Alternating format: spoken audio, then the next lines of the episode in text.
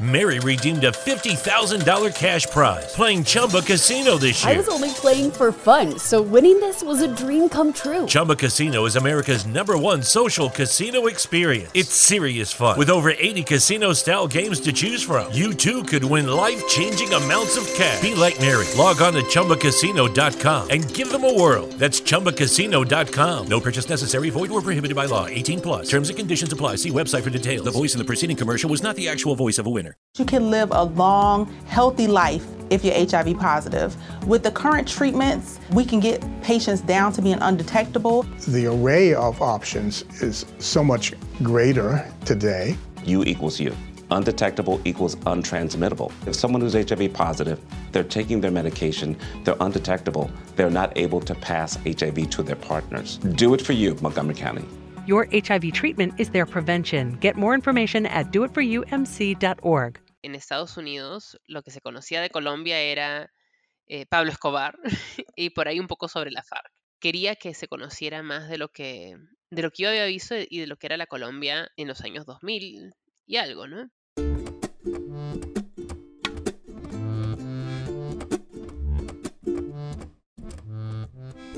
Bienvenidos a La No Ficción, un podcast de crónicas sonoras y entrevistas con cronistas. Soy Juan Serrano. Mi invitada al programa de hoy es María McFarland. María publicó a comienzos de este año en Estados Unidos un libro titulado There Are No Dead Here, A Story of Murder and Denial in Colombia.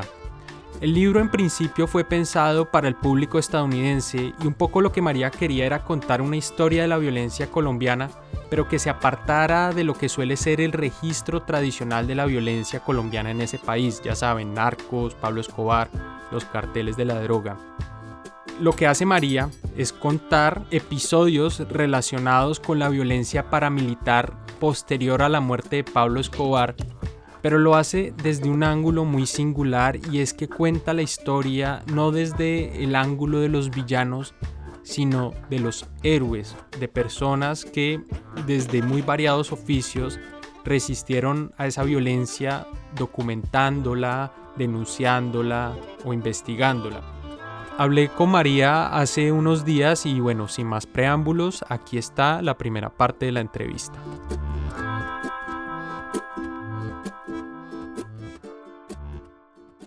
Bueno, María, bienvenida a la no ficción. María McFarland es la autora de un libro que se llama There Are No Dead Here.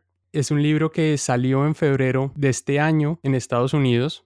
De momento no hay traducción, pero um, pocos días antes de que saliera el libro en Estados Unidos, el periodista Daniel Coronel publicó una columna en la que revelaba un pasaje muy pequeño del libro de María que está basado en unos correos que ella se cruzó con Don Berna. Y aunque es un evento totalmente accidental, literalmente accidental, porque no era el objetivo central del libro, pues ese terminó siendo el foco de atención para la prensa colombiana. Y, y, eso pues generó reacciones, te llamaron a ti a varias entrevistas en radios colombianas pero yo pensaba, luego de leerlo, pensé que había sido una lástima que ese hubiera sido como la noticia que llegó de Colombia de tu libro, que fuera eso, que realmente literalmente son dos líneas de tu libro y que se perdiera todo el grueso del libro, de una investigación de varios años, en un episodio que, como digo, es totalmente menor. Yo estaba esta mañana escuchando tus entrevistas que diste a varios medios colombianos y se te nota como incómoda de ver que se ha desviado, digamos, el foco de atención de tu investigación. Yo quería preguntarte, arrancar por ahí preguntándote qué análisis haces de, del manejo que se le dio a eso en Colombia. Bueno, primero gracias por la entrevista, Juan, eh, y gracias por leer el libro y, y, escuchar todas las entrevistas. Yo no siento que, que sea tan problemático que, la atención inicial haya sido por, el tema de Don Berna, porque me parece que es un, tema importante que hay que eh, investigar.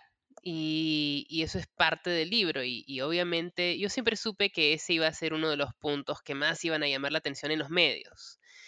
Eh, pero a la vez, claramente yo en las entrevistas quise usar la oportunidad para llamar la atención sobre los otros temas que abordé en el libro que, que, también me parecieron fundamentales y que son más amplios, ¿no? Y quizás no son noticia de la misma manera, pero buscan eh, tocar una, una realidad un poco más profunda en el país. Sí, ¿Cómo nace tu relación con Colombia? Porque yo entiendo que tu primer acercamiento al país es siendo investigadora de Human Rights Watch. Sí, bueno, empezando por el hecho de que soy peruana. Yo me crié en el Perú, em, me mudé a los Estados Unidos a los 20 años y estudié Derecho en los Estados Unidos. Eh, pero siempre me quedé con las ganas de trabajar temas de derechos humanos en América Latina. Eh, porque yo me había criado en, la época de Sendero Luminoso en el Perú, cuando estaban sucediendo cosas terribles, em, y también durante el gobierno de, Alberto Fujimori, eh, que era un, gobierno no democrático, y, me quedé con, con, ese interés. Y cuando tuve la oportunidad de, de trabajar el tema de Colombia para Human Rights Watch, inmediatamente eh, me, metí en el tema, eh, me pareció fascinante el país. Para mí Colombia, em, bueno, es un país que yo cubrí durante seis años, del 2004 al 2010, y se convirtió en un país que cambió mi vida. Eh, yo había conocido muchos temas parecidos en el Perú, pero en Colombia todo el mundo ha sido tocado de alguna forma por el conflicto armado, o prácticamente todo el mundo. Eh, em, y, esas huellas de, la violencia, del conflicto, de la corrupción, son eh, muy marcadas y, se encuentran por todos lados. Y eso, eso es diferente de lo que yo había vivido antes. Y tener la experiencia de hablar con personas que habían sido directamente afectadas, que habían sobrevivido masacres, que habían visto cómo sus parientes habían sido asesinados, torturados, em, descuartizados. Eh, hablar con ese tipo de persona, eh, ese, tipo de víctima, em, y conocer esas historias y, a la vez poder hablar con personas en los más altos niveles de la política, y ver cómo el Estado reaccionaba frente a esos hechos em, fue terrible, em, pero también fue una tremenda educación para mí. Y también fue un privilegio luchar por, por hacer que las cosas fueran un poco diferentes, por mejorar las cosas. Así que yo me siento muy eh, emocionalmente vinculada a Colombia y muy, muy orgullosa del trabajo que hice, pero, pero sobre todo de las relaciones que pude establecer con, muchas personas que realmente me, me, impresionaron mucho. Muchas personas muy valientes y profundamente decentes. Tú incluso al inicio del libro dices algo así como que tú que creaste en Perú, cuando llegaste a Colombia tenías un poco el prejuicio de ah, esto es un país suramericano, también andino, también ha sufrido un conflicto como lo sufrió la época del terrorismo en el Perú, en la que tú viviste en Perú. Y entonces tú dijiste, bueno, eso es lo mismo y cuentas que paulatinamente eso empezó a, desmoronarse, ese prejuicio, a cambiar, a notar las particularidades. Yo quería que, me hablaras un poco de ese proceso de, de ir derrumbando esos prejuicios con los que tú llegaste a hacer tu trabajo. Sí, yo creo que las cosas cambiaron bastante rápido para mí, eh, simplemente por el hecho de que el, conflicto se sentía en todas partes en Colombia, ¿no? En, el Perú, claro, en la época de Sendero se sentía, pero de otra manera. No era algo que afectara a las, personas de una forma íntima porque habían vivido eh, los efectos del conflicto, sino porque habían bombas en Lima, ¿no? Y, y entonces uno tenía ese, ese temor de lo que podía pasar, pero no porque tu vecino o tu primo o lo que fuera, todos hubieran sido afectados de una forma u otra. En cambio, en Colombia parecía que casi todas las personas con las que yo me encontraba habían sobrevivido algo o tenían algún pariente que había sido asesinado, secuestrado. Em, entonces era eh, la forma en que me pareció que en Colombia se vivía el conflicto era mucho más íntima. Y mm, por otro lado, Yo en el Perú no, no, yo era una chiquita cuando, cuando eh, era la época de Sendero, entonces no es que yo haya conocido a las personas que estaban involucradas en, en, en Sendero ni en, ni en eh, MRTA. em, entonces tenía cierta distancia frente al tema. En cambio, en Colombia yo hablé con paramilitares, hablé con guerrilleros, hablé con, como decía antes, víctimas. Entonces es un conocimiento también distinto, porque empiezas a, ver eh, las razones por las cuales las personas llegan a este punto, cómo eh, se distorsiona todo. Bueno, y por otro lado, el, el tema en Colombia también tiene mucho que ver con el narcotráfico. Y, y eso es diferente de lo que se vivía en el Perú. O sea, hacia el final quizás haya habido algunos vínculos entre el narcotráfico y Sendero y, y y posteriormente al parecer también, pero mm, el narcotráfico no tenía la presencia que ha tenido en Colombia. Y mm, yo creo que un tema que hay que discutir en Colombia, que no se ha discutido de la, manera debida, es el hecho de que el mercado ilícito de drogas em, es tan fuerte que es muy difícil eh, establecer la paz en Colombia, porque siempre van a haber grupos nuevos que van a querer controlar territorio, em, controlar el negocio y, y sacar provecho de eso, ¿no? Eh, es tan, tan rentable el negocio que es, es muy difícil competir con eso. Ese no es el tema em, principal con el cual yo viví en el Perú. Entonces ahí hay una diferencia marcada. Por otro lado, eh, obviamente durante el tiempo que yo, yo trabajé en Colombia se descubrió todo el tema de la parapolítica y ver cómo los grupos armados habían, sobre todo los paramilitares, habían em, manejado regiones enteras del país, em, establecido ese control tan extremo y que eso sucedía incluso en grandes ciudades como Medellín. Eso es muy diferente de lo que, de lo que yo vi en el Perú. Sí. Cuando tú estabas haciendo ese trabajo en Colombia, ¿tú tenías esa predisposición de que querías escribir un libro o a lo- y a lo mejor estabas buscando algún tema? ¿O fue una cosa no. más espontánea donde tú dijiste, uy, acá, acá, esto, quiero contar estas historias en un libro? La pregunta es, ¿cuándo surge ese, esa decisión y ese interés por contar todas esas historias? Eso surge después de terminar el trabajo en Colombia. O sea, yo en el 2009 ya estaba em, empezando a sentir que tenía que cambiar, que, que tenía que hacer otras cosas y no, no seguir eh, eternamente trabajando el tema de Colombia como investigadora. Em, además, yo creo que eh, ah, yo sentía una responsabilidad hacia el final de mi trabajo em, porque me parecía que, que las historias que yo estaba contando, lo que yo estaba documentando, si yo no lo hacía, otras personas no lo iban a hacer. Entonces yo empecé a empujarme cada vez más, em, eh, tomando más riesgos, haciendo cosas más difíciles, y yo creo que eso al final no fue muy bueno para mi salud. Como que, como que, te interrumpo ahí, Em, decías que estabas tomando más riesgos y estabas como entrando en campos más difíciles.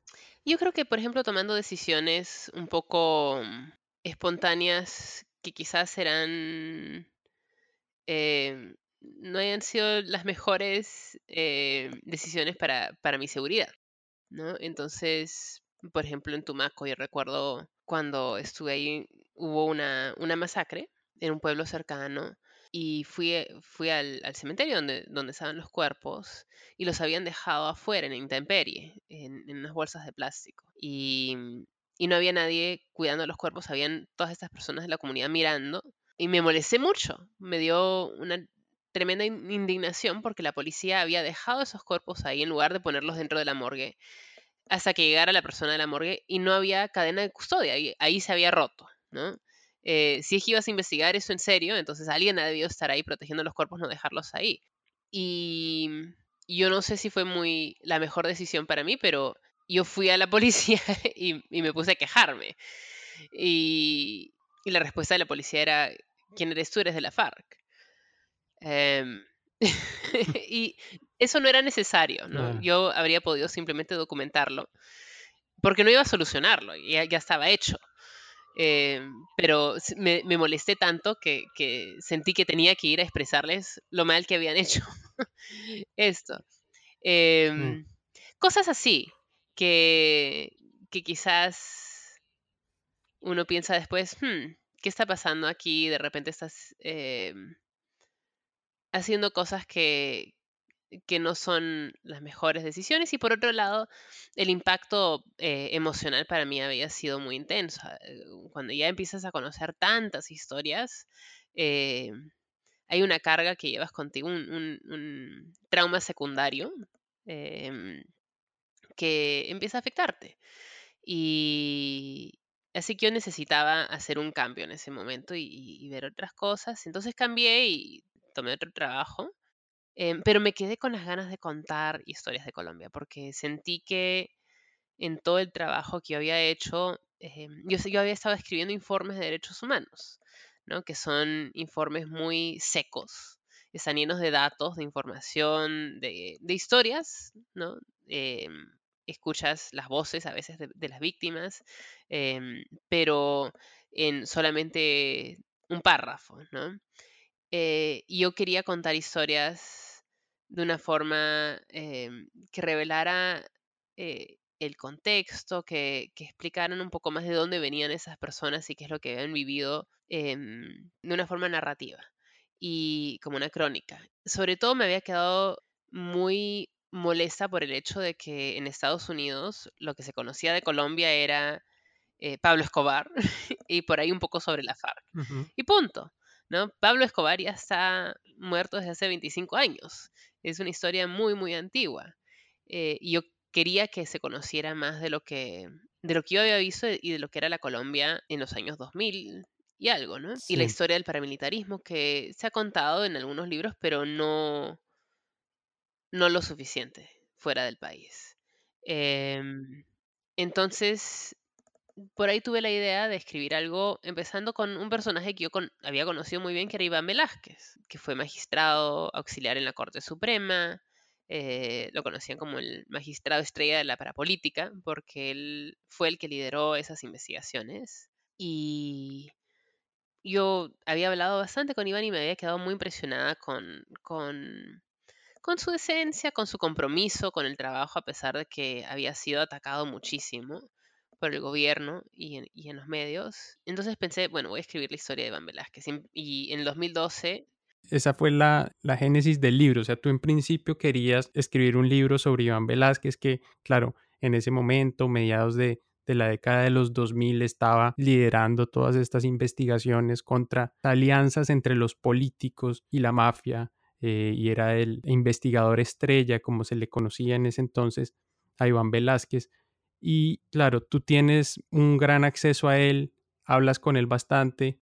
Y yo quería eso, que me contaras de esa impresión que te causó compartir con él, estar en contacto con él en esos años en que él estaba en el epicentro de, de la historia, digamos. Sí, no, yo hablé bastante con Iván eh, durante esos años. Yo no lo conocí hasta, yo creo, el 2000, 2007 seguramente. Em, las investigaciones habían empezado como en el 2006, quizás 2005, em, pero mm, él empieza a surgir como un personaje importante en los medios eh, alrededor del 2007 porque las investigaciones empiezan a, tener impacto. Y mm, en un principio las investigaciones de, de la Corte sobre la parapolítica tuvieron el apoyo del gobierno, en teoría, Em, e incluso recibieron financiamiento. Pero mm, con el tiempo, a medida que las investigaciones se acercaban cada vez más a personas cercanas al gobierno, y especialmente con la investigación del senador Álvaro Araujo, que era hermano de la entonces canciller, em, empieza a haber una reacción muy agresiva del gobierno eh, frente a las investigaciones y, y, el presidente Uribe em, empieza a atacar a la corte, y, haciendo declaraciones muy duras. Y en ese momento fue muy importante rodear a la Corte. ¿no? y proteger las investigaciones de la presión política. Entonces, por ahí yo creo que fue que, lo conocí eh, y empezamos a reunirnos regularmente para ver qué estaba pasando, em, ver de qué manera podíamos apoyar las investigaciones desde Human Rights Watch y desde fuera del país, enviar los mensajes adecuados. Em, pero Iván es una persona muy, muy seria y muy parca. Él no, él no habla sino más eh, en detalle a menos que entre en confianza. ¿no? Así que, bueno, y además es un, es un investigador muy ético, entonces él no, no va a compartir detalles. ¿no? Claro. Em, pero, pero sí tuvimos muchas conversaciones y, y poco a poco eso fue generando confianzas. Para mí era siempre impresionante que cada vez que hablaba con Iván, él sacaba su celular y, y- y le quitaba la batería, porque sabía que, que lo estaban interceptando seguramente, o que había ese riesgo.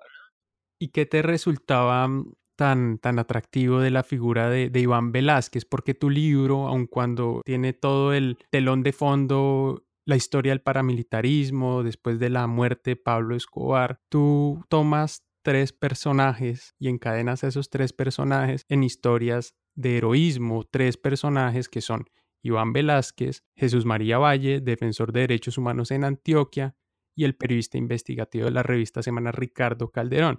Y son tres historias de personas que de alguna manera desde sus distintos roles en la sociedad han contribuido a iluminar a la sociedad colombiana desde sus distintos roles.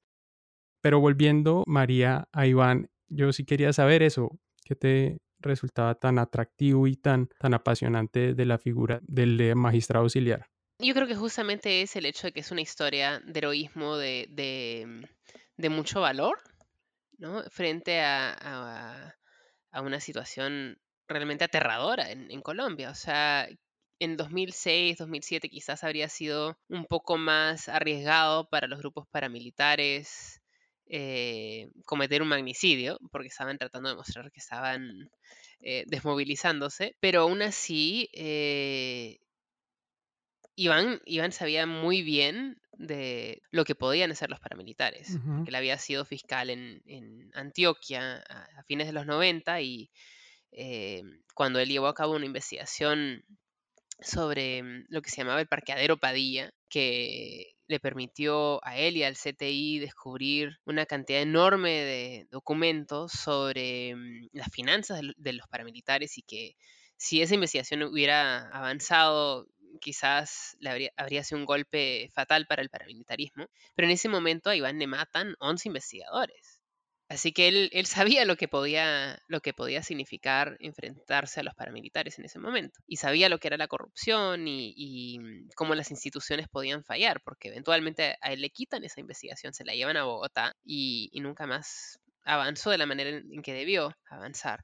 Así que ahí hay una historia de heroísmo y, y para mí era muy importante también que fuera del país se conociera que habían personas en Colombia que sí eran decentes, que sí estaban luchando por la verdad y por la justicia, eh, que no todo el mundo es un narcotraficante, ¿no? Que es un poco la percepción eh, típica que hay afuera de Colombia, eh, o un narcotraficante o una víctima, sino hay personas que realmente luchan por la verdad. Yo creo que para mí personalmente también em, la figura de los investigadores que a pesar de todo trabajan por la verdad siempre ha sido interesante porque yo desde la época en que vivía en el Perú había conocido a gente así. Em, yo como estudiante en la universidad había trabajado con una firma de abogados en el Perú que eh, estaba muy dedicada a la lucha contra la corrupción y que mm, eventualmente cuando Fujimori, cuando termina el gobierno de Fujimori y, y hay investigaciones, hay una procuraduría especializada anticorrupción, eh,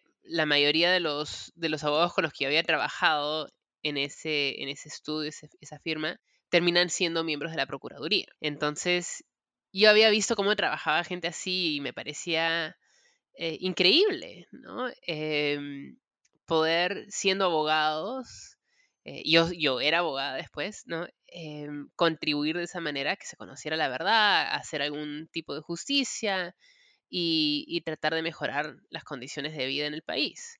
Em, y eso es lo que me pareció que Iván estaba haciendo en Colombia, ¿no? Entonces, por eso me llamó mucho la atención. Y es Iván el que te lleva a la historia de de Jesús María Valle. Exacto. Sí, em, porque Iván en un momento me da un- una copia de un discurso que él había dado en el 2011 en Dubái, cuando recibió el premio de, mm, del International Bar Association, el premio de Derechos Humanos.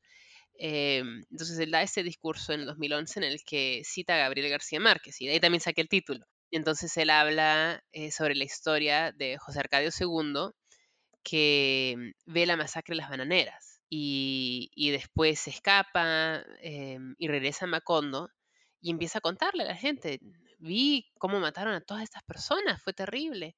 Y, le dicen, no, no, no, aquí, aquí no hay muertos. Desde el tiempo de su bisabuelo no había muertos acá en Macondo. Y, mm, y en el discurso, eh, Iván, después de citar a García Márquez, dice, yo quiero dedicar este premio de derechos humanos a todas las personas que en Colombia han dicho la verdad y han sido eh, ignorados.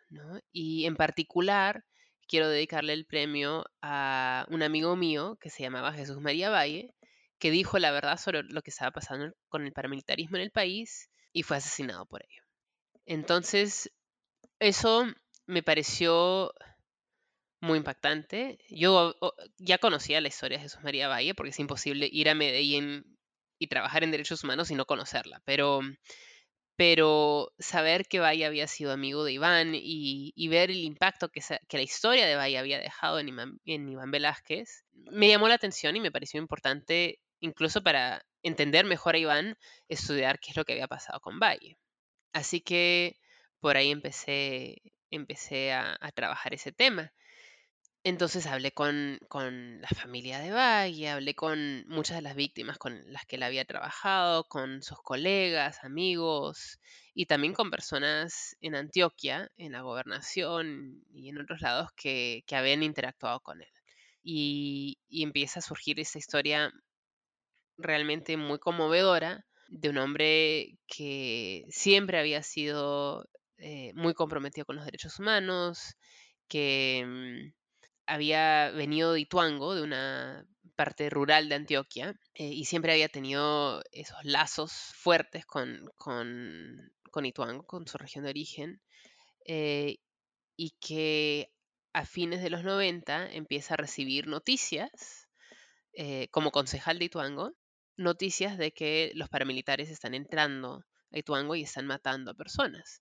Eso es en el 96, cuando el paramilitarismo se estaba empezando a expandir por todo el país em, con las ACU, eh, las autodefensas campesinas de Córdoba y Urabá.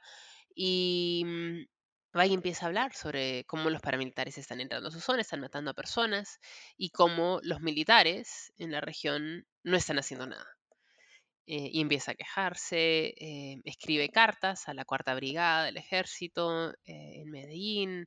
Y va a la gobernación de Antioquia, tú le dedicas unas hojas, unas páginas de tu libro a hablar de esa reunión y, todo el interés de Jesús María Valle por contar con el apoyo de la gobernación y, dar cuenta de, estos hechos que recibe un poco ciertos, mm, no portazos porque lo atienden, pero sí una falta de, interés de la gobernación por escarbar y por documentar lo que está sucediendo allí y por adoptar correctivos.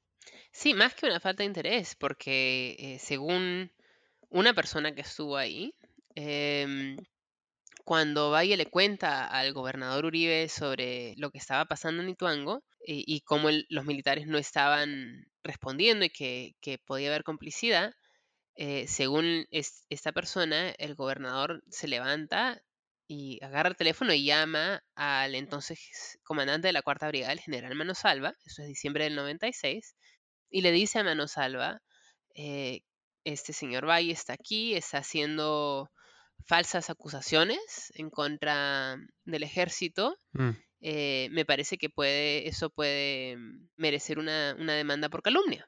Y yo le pregunté al, al expresidente Uribe sobre esta reunión y nunca me contestó a mis muchas solicitudes de reunión ni, ni, al cuestionario que le envié, pero entonces ahí queda ese, ese testimonio.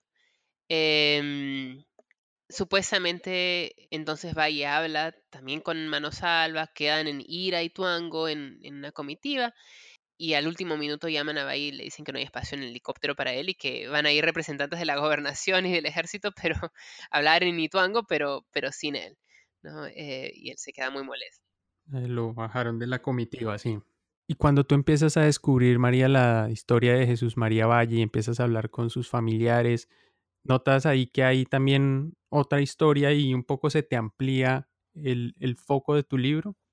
Sí, claro, porque la historia de Valle es tan, tan fuerte, ¿no? Y, y además ayuda a contar la historia del paramilitarismo, ¿no? De cómo eh, empezó a expandirse, porque Valle obviamente había tenido experiencias con los paramilitares desde antes, desde los 80, porque mm, él se convirtió en el líder del Comité Permanente de Derechos Humanos de Antioquia después de que los paramilitares matan a, a los tres presidentes de ese comité en cuestión de seis meses, creo, empezando con, con Héctor Abad.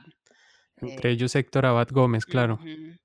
Eh, entonces matan a esos tres líderes del Comité Permanente de Derechos Humanos y a pesar de eso, Valle acepta liderar el comité, me parece no con el título formal de presidente, pero en la práctica fue el líder, trabajando con unas cuantas personas, más que nada mujeres, que, que también fueron muy valientes y decidieron continuar el trabajo. Entonces él sabía lo que era el paramilitarismo, pero a fines de los 90 se dispara el paramilitarismo, se convierte en una cosa eh, muy sistemática eh, en la cual distintos grupos empiezan a, juntarse y, la Q en particular eh, empieza a, con su, secuela de masacres en Córdoba y en Urabá y, bueno, y en Ituango. Em, entonces él tiene esa información de, lo que está pasando desde el comienzo y en el 97 me parece, eh, sí, como agosto del 97 de septiembre, él da un discurso en el cual él dice, el meridiano de la violencia pasa por Antioquia, acá está empezando con el paramilitarismo, pero esto va a moverse rápidamente por distintas partes del país. Em, y él tenía toda la razón. Por eso es que yo al, primer capítulo de mi libro lo, lo titulo El Profeta, porque lo que Valle dijo que iba a suceder sucedió. Y él fue el primero en, uno de los primeros en llamar la atención sobre lo que estaba sucediendo de una forma muy insistente y, y no le hicieron caso. Em, y obviamente eso se convierte en algo más intenso todavía cuando sucede la masacre del Aro, eh, que es en octubre del 97, donde a Valle le avisan de antemano que los paramilitares están acercándose al pueblo del Aro, en, Ituango, y él y otras personas empiezan a, llamar nuevamente a, la gobernación, a, la Cuarta Brigada y otros, a solicitar que, entren, que, paren a los paramilitares y, no reciben respuesta o les dicen no, vamos a tener una reunión en cinco días, eh, hay elecciones este domingo, no podemos. Eh, y efectivamente los paramilitares entran al aro, matan a 17 personas, incluyendo un niño de 14 años, torturan a varias de sus víctimas, violan a algunas mujeres, em, después desplazan a, toda la población del aro, se llevan su ganado y queman el pueblo. Y eso a Valle lo enfureció muchísimo más. Empieza a hablar sobre la complicidad de la gobernación con los militares y con, con los paramilitares. Eh, empieza a dar declaraciones en el proceso por el aro y también en un proceso por difamación que le, que le, iniciaron, le inició un, miembro de la Cuarta Brigada. Y, nombra a estos personajes, eh, y dice que, hay complicidad ahí. Él está atendiendo a las víctimas, está tratando de ayudarlos a encontrar eh, un nuevo hogar, eh, así que él, conoce muy bien lo que ha sucedido ahí, recibe información de que había habido un helicóptero militar sobrevolando la zona. Y bueno, en ese momento él ya tenía bastante claro que él no iba a sobrevivir. Eh, estaba recibiendo llamadas extrañas, estaba muy tenso, eh, pero... Y muchas personas le pidieron que saliera del país, que hiciera algo, pero él, él no podía. E-, ese era su hogar, esa era su, comunidad y él tenía que hacer lo que estaba haciendo. Em, era parte de su, de su forma de ser. Y finalmente en febrero del 98 entran em, dos hombres armados a su oficina y una mujer y, y lo asesinan delante de su hermana, que era su secretaria.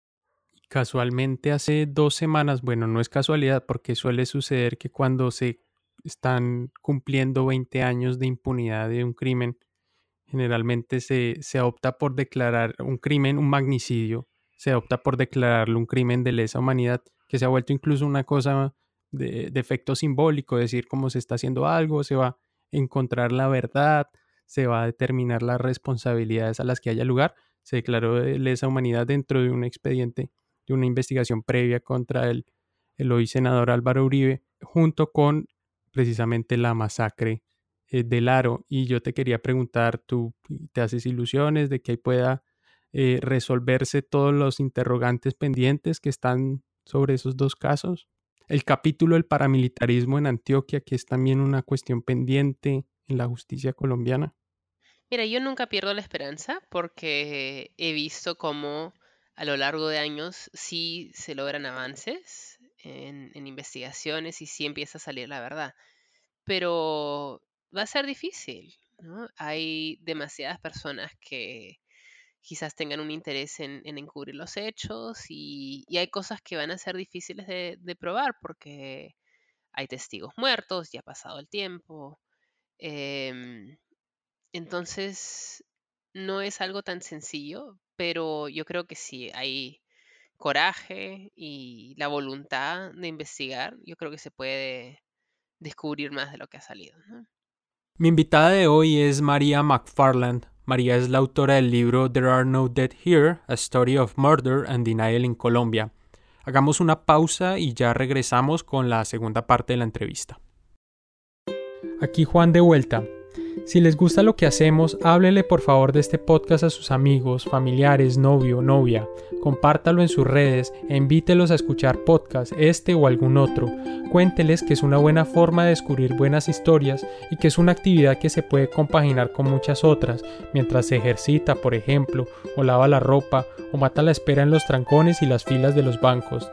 También lo invitamos a seguirnos en Twitter en arroba la no ficción y a comentarnos sobre lo que hacemos.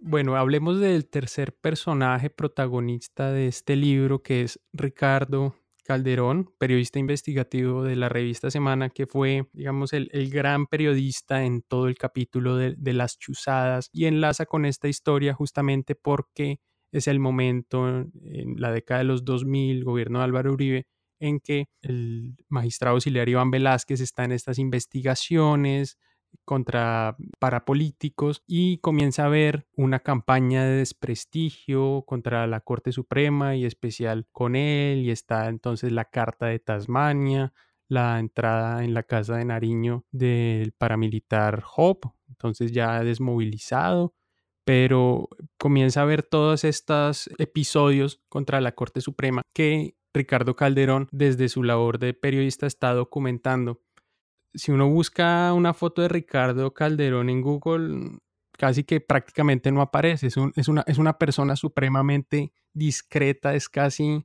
un apóstol del anonimato periodístico. es, una persona que en realidad no aparece nunca. No, no existe. Es poco lo que se sepa de su vida privada. Sí, y no le interesa que se conozca, no. Eh. Claro, y no le, y no le interesa. De hecho, entiendo que le han propuesto que escribiera un libro sobre todo este detrás de cámaras de la investigación sobre las chuzadas y, parece que declinó la invitación y yo me pregunto cómo, cómo convenciste, cómo lo convenciste y cómo lograste que Ricardo Calderón te compartiera su historia, porque, porque una de las cosas que a mí más me llamó la atención de tu libro es que logras logras contar un poco el, making of de, esa investigación que estaba haciendo Ricardo Calderón en esos años. Sí, a mí me pareció fascinante todo el trabajo que había hecho Ricardo. Yo a Ricardo lo conozco desde el 2004, em, o 2005 quizás, pero eh, entonces durante todo el tiempo que yo estuve cubriendo Colombia, em, yo hablaba con él regularmente a ver si tenía información que podía ser interesante para, para mi trabajo, em, yo también compartí información con él y, en distintos momentos en esa época él también tuvo problemas de seguridad.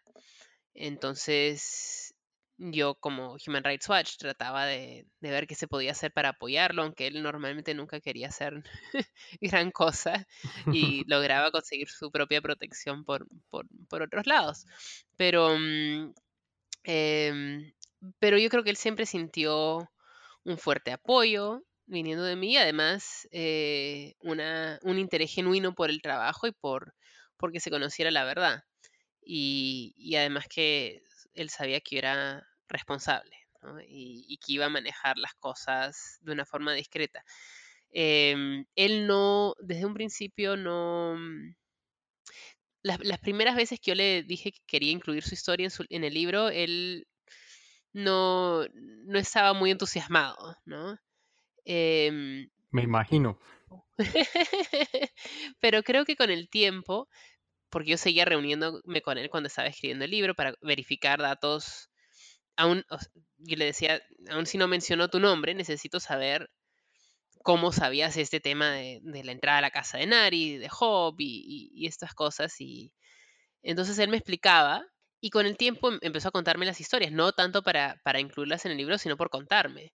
Em, y, eventualmente creo que llegó un punto en el que simplemente sintió que sí era importante que se conociera el papel eh, que él había jugado para, para mostrar para eh, hasta cierto punto corroborar lo que, lo que aparecía en el resto del libro, ¿no? Em, para demostrar que efectivamente eso era cierto y, yo creo que hay pedacitos que nunca salieron en, la revista Semana, em, que quizás sí pudieron aparecer en el libro y, le pareció valioso que eso se conociera, además porque yo creo que toda la historia de, de lo que había sucedido con el DAS se estaba perdiendo un poco en la memoria histórica.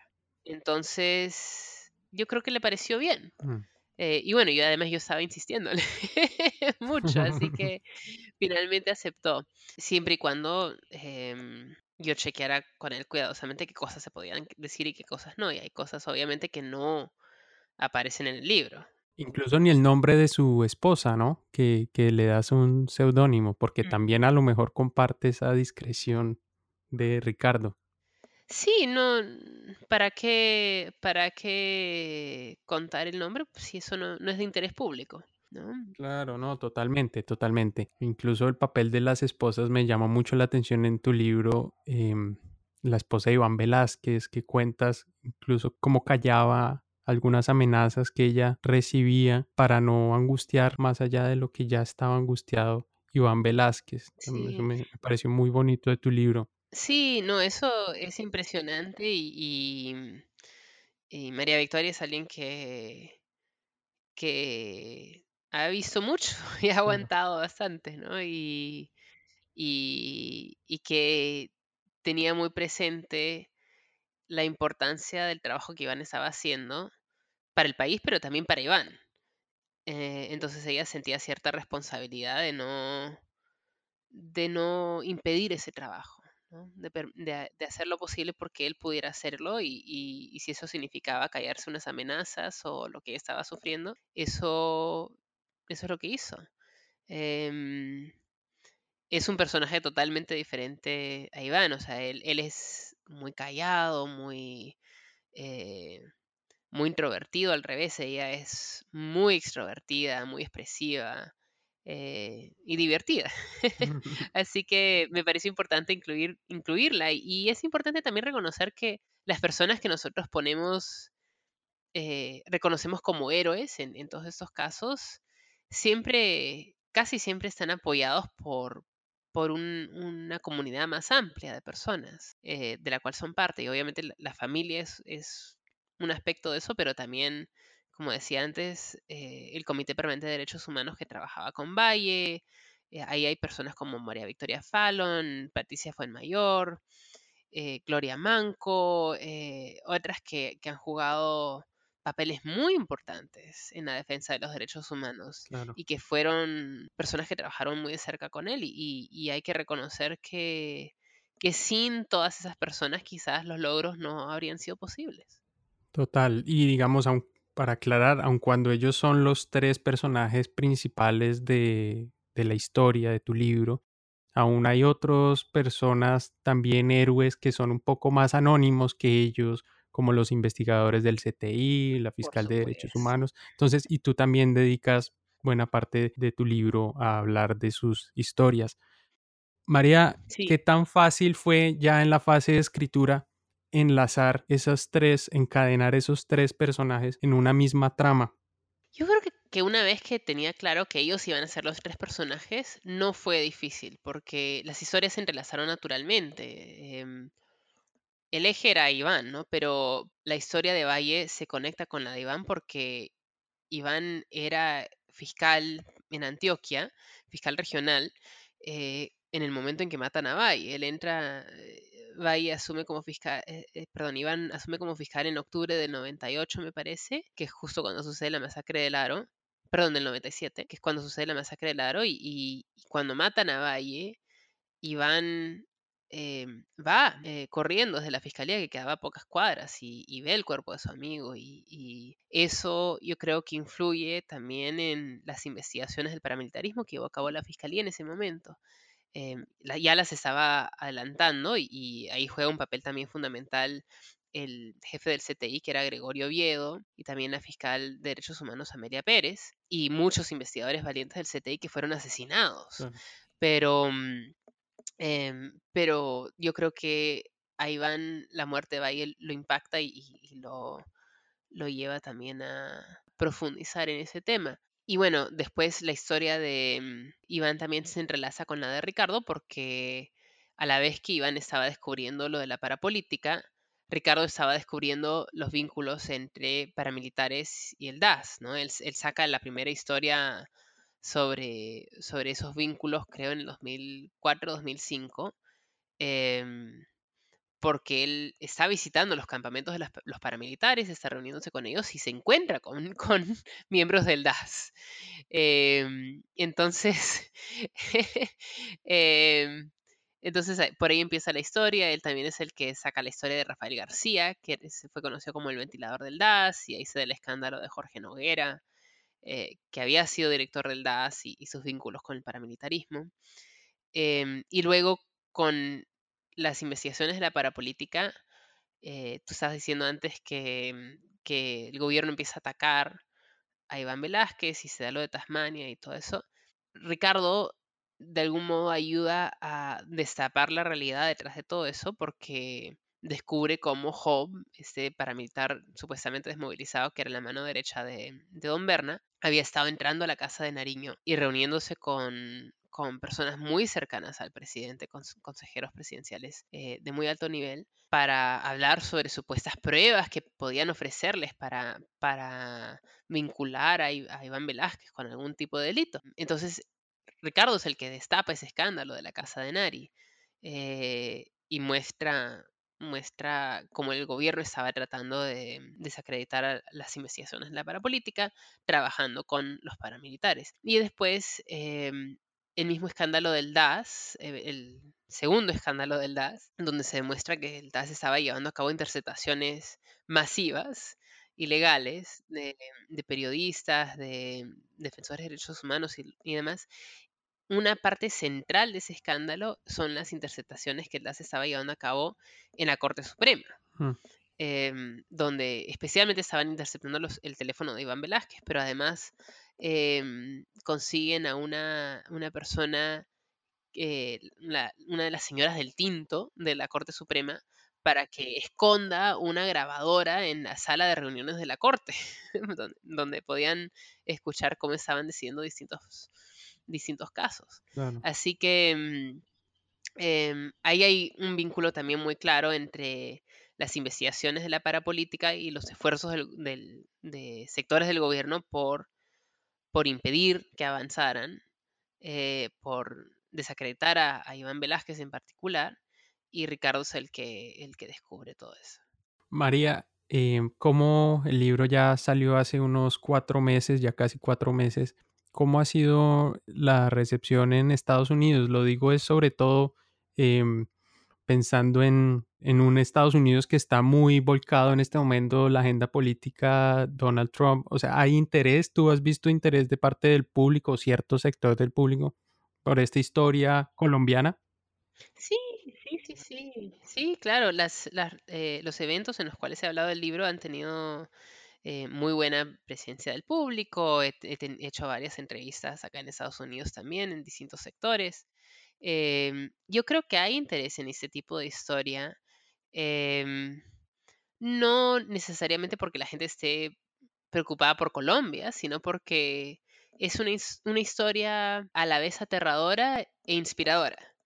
¿no? Eh, yo creo que hay paralelos también con, con, lo que está pasando en Estados Unidos, porque acá están sucediendo cosas muy preocupantes con el gobierno actual y, ya hay activistas, hay personas que quieren empujar por, por un cambio, porque se conozca la verdad, por, por hacer justicia y, mm, claro, los debates son distintos, acá hay mucho eh, que tiene que ver con el racismo, con migrantes, pero mm, saber que en un país como Colombia, donde, donde ha sido tan difícil, donde los riesgos son tan grandes, que uno pueda lograr em, tener ese, ese, tipo de impacto que, que, al final tuvieron esos tres personajes, ¿no? en destapar buena parte de la verdad sobre, sobre el paramilitarismo y su influencia en la política, es algo que da esperanza, es algo que, a lo cual uno puede aferrarse. Y yo creo que también a la gente le interesa conocer em, más detalles, ¿no? Eh, acá hay, ha habido mucho... Eh, la, ha, habido una serie de televisión de Netflix llamada Narcos, que mucha gente ha visto, entonces eso también ha generado, yo creo, algún, algún interés en saber, bueno, qué pasó después, ¿no? Eh, porque Narcos es sobre, sobre Pablo Escobar y luego un poco del cartel de Cali, aparece Don Berna por ahí un ratito, pero nadie sabe lo que sucedió después. Entonces yo también he estado tratando de, entrar en ese espacio. Yo creo que sí, a la gente le ha, llamado mucho la atención. ¿Y hay ya en camino alguna traducción al español?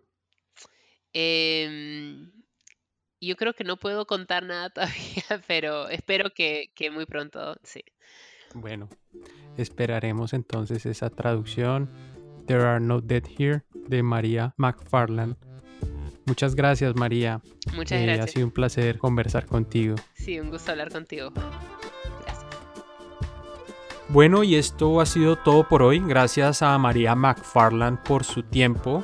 La invitación, como siempre, es a que lean su libro María hace allí una mirada y una revisión muy singular de la historia reciente de Colombia, de episodios que, pese a su cercanía temporal, hemos ido un poco sacando de nuestra memoria colectiva y cuyos detalles hemos ido un poco olvidando en el transcurso de estos años. Valdría la pena pegarle una mirada. Es un, es un buen libro, producto de una investigación muy exhaustiva y que llega a unas zonas y habla con algunos personajes que de lo que yo he leído no habían salido, no habían contado sus versiones de la historia.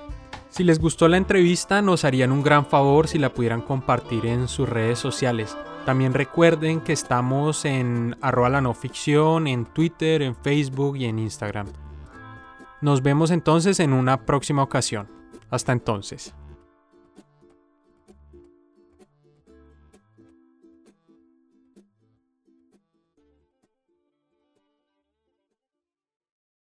Mary redeemed a $50,000 cash prize playing Chumba Casino this year. I was only playing for fun, so winning this was a dream come true. Chumba Casino is America's number one social casino experience. It's serious fun. With over 80 casino style games to choose from, you too could win life changing amounts of cash. Be like Mary. Log on to chumbacasino.com and give them a whirl. That's chumbacasino.com. No purchase necessary, void or prohibited by law. 18 plus. Terms and conditions apply. See website for details. The voice in the preceding commercial was not the actual voice of a winner. Algunas personas fueron hechas para seguir las instrucciones. Nosotros fuimos hechos para crear las nuestras. A medir siempre dos veces y nunca cortar esquinas. A menos que por supuesto tengamos una sierra de inglete compuesta. Northern Tool and Equipment es el paraíso para resolver problemas. No hay nada que no podamos encontrar, arreglar o resolver juntos. Estamos hechos para esto. Resuelve tus proyectos hoy mismo en northerntool.com.